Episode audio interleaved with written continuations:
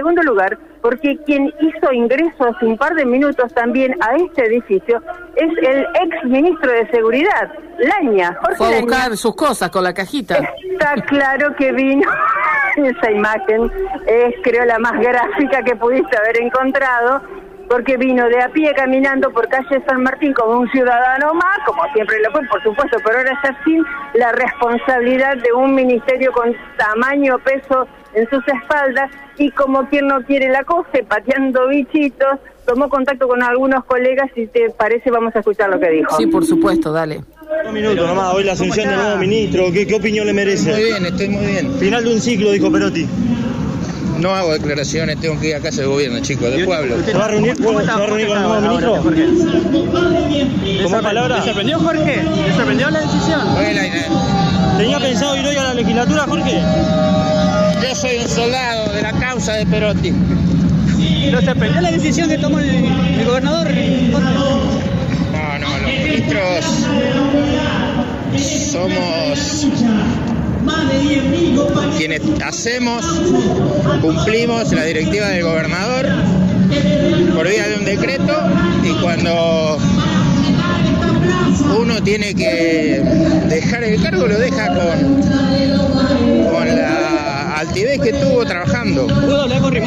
Yo puse todo y ojalá este, gestión el comisario Rimaldi.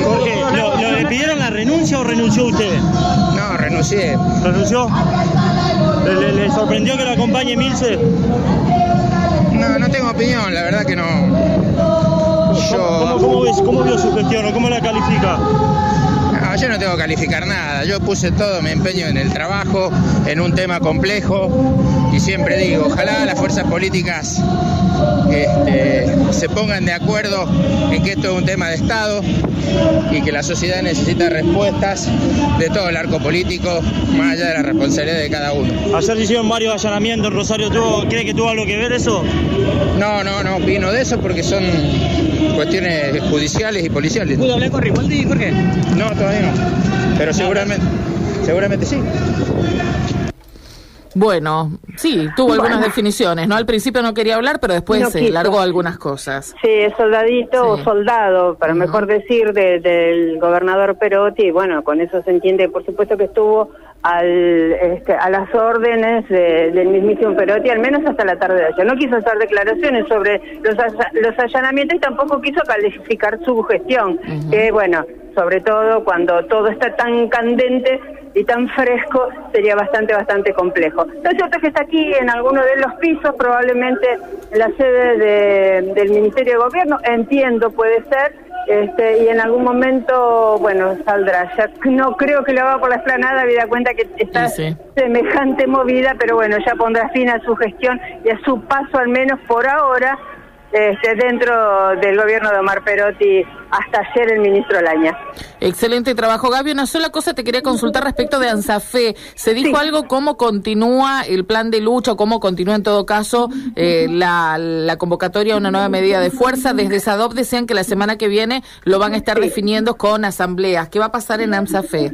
Lo similar. Van a, eh, en principio, este, lo que sobrevuela es que se va a profundizar eh, la medida o las medidas que se irán profundizando, pero sí van a tener que volver a reunirse en asamblea este, para que, bueno, por supuesto, vaya a cada delegación eh, y que ellos voten las mociones, que surjan de ellas, ¿no? Sí, eso eso ya pasa para la próxima semana como eh, como los docentes privados, por O sea, la próxima semana habría asamblea para resolver para más adelante, ¿es así? Sí, sí, sí, efectivamente. Claro.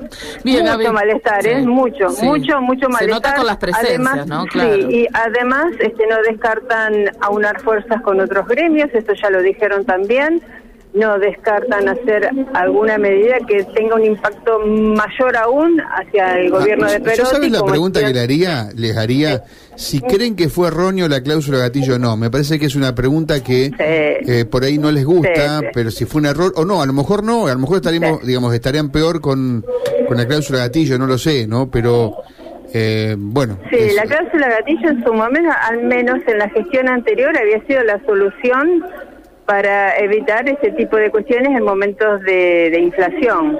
Sí, también hay que decir que no era, no es lo mismo la realidad que había en, febrero, marzo, cuando se discutía esto, porque recuerdo que cuando ahí le preguntábamos sobre esta cláusula de revisión, tenían muchas más expectativas porque decían, te sentás a una mesa, discutís y podés lograr incluso algún punto más que lo que te da la inflación. Con la cláusula gatillo era siempre un mes posterior y era hasta el tope de la inflación que marcaba la inflación.